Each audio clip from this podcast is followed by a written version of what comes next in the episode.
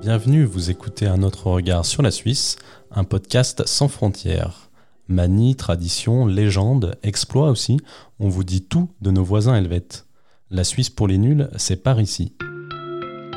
Ce podcast vous est proposé en partenariat avec le Crédit Agricole des Savoies. La Suisse, des sensations fortes. À première vue, ce ne sont pas les frissons qui nous viennent quand on pense à nos chers pays voisins. Pourtant, au-delà de ces paysages alpins, de cartes postales et de son côté bucolique, la Suisse recèle de quelques attractions touristiques qui décoiffent. Commençons par le Peak Walk, ce nom ne vous dit sûrement rien. C'est pourtant une attraction unique au monde, c'est en fait une passerelle suspendue à plus de 3000 mètres d'altitude et qui relie deux sommets des Alpes suisses. Large de 80 petits centimètres et long de 107 mètres, ce shot d'adrénaline se prend au Diableret, une station familiale située à 1h35 de Genève dans le canton de Vaud. Puisqu'il paraît que plus on est de fous, plus on rit, le pont peut supporter jusqu'à 300 personnes simultanément, mais a tout de même été limité à 150 touristes en même temps. Alors, à qui le tour? Tout aussi extraordinaire, la Suisse abrite le funiculaire le plus raide de la planète. Vous connaissez tous? C'est une petite station suisse de 106 habitants qui est devenue une vraie destination touristique au niveau mondial, et ce depuis 2017 et l'inauguration du funiculaire à la plante la plus raide du monde.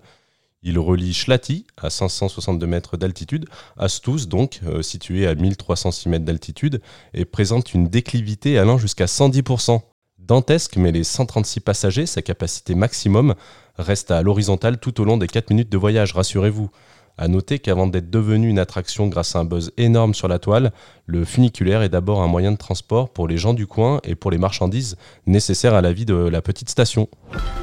Enfin, finissons notre petit voyage au pays des frissons par un pont suspendu qui fait froid dans le dos.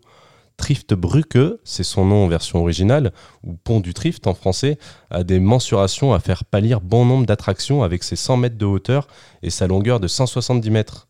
S'agitant au-dessus du glacier du Trift, dans le canton de Berne, il donne le vertige rien qu'en photo. Aménagé en 2004, car le glacier avait trop reculé, cet ouvrage a été construit sur le modèle des ponts népalais suspendus.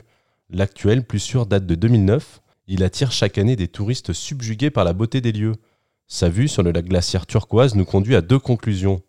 Impossible n'est pas suisse et pas besoin d'aller au Canada ou en Patagonie pour admirer des beautés glaciaires. Le pont du Trift est à seulement 3 heures de la frontière. Vous venez d'écouter un autre regard sur la Suisse, un podcast du Messager. Rendez-vous dans deux semaines pour un nouvel épisode.